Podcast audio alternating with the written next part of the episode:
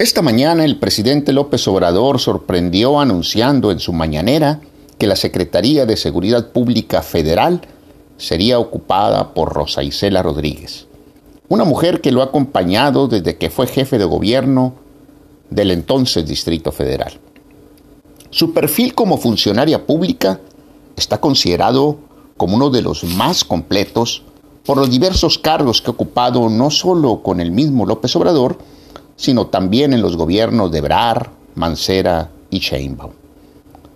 Destaca su participación como coordinadora del Gabinete de Seguridad Pública con Marcelo Ebrard y encargada del control de los puertos y aduanas marítimos en el gobierno de esta 4T.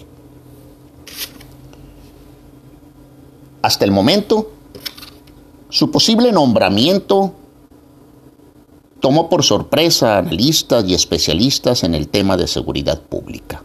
Y decimos posible nombramiento porque el mismo presidente de la República mencionó al hacer el anuncio que todavía no le había notificado a la, a, la misma Rosa Isela por encontrarse ella eh, recuperándose de COVID-19.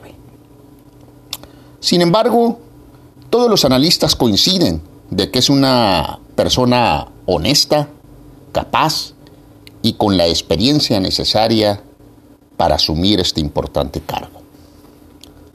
Podríamos tal vez especular sobre el motivo que llevó a AMLO a tomar tal decisión.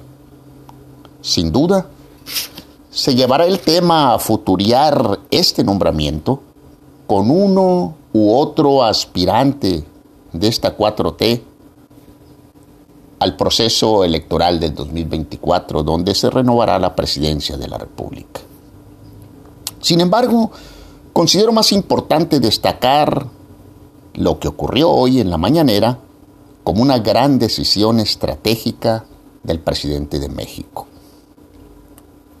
Número uno, envía un mensaje a las mujeres del país en respuesta a la grave crisis por los feminicidios.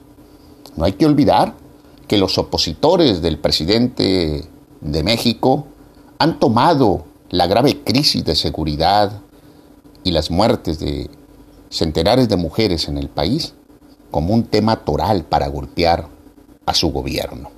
Incluso montándose eh, en marchas que han sido legítimas de los verdaderos grupos feministas. Dos, fortalece la lucha del presidente contra la corrupción en las tareas de seguridad pública. Y tres, demuestra que ha sido él, y solamente él, las veces que, ha ocupado cargos públicos, quien le habla, ha abierto las puertas al sector femenil de nuestro país. Síganos en redes a través de nuestra plataforma digital y divagando por las redes.com. Fausto Andrade Zamora les deseo un gran fin de semana.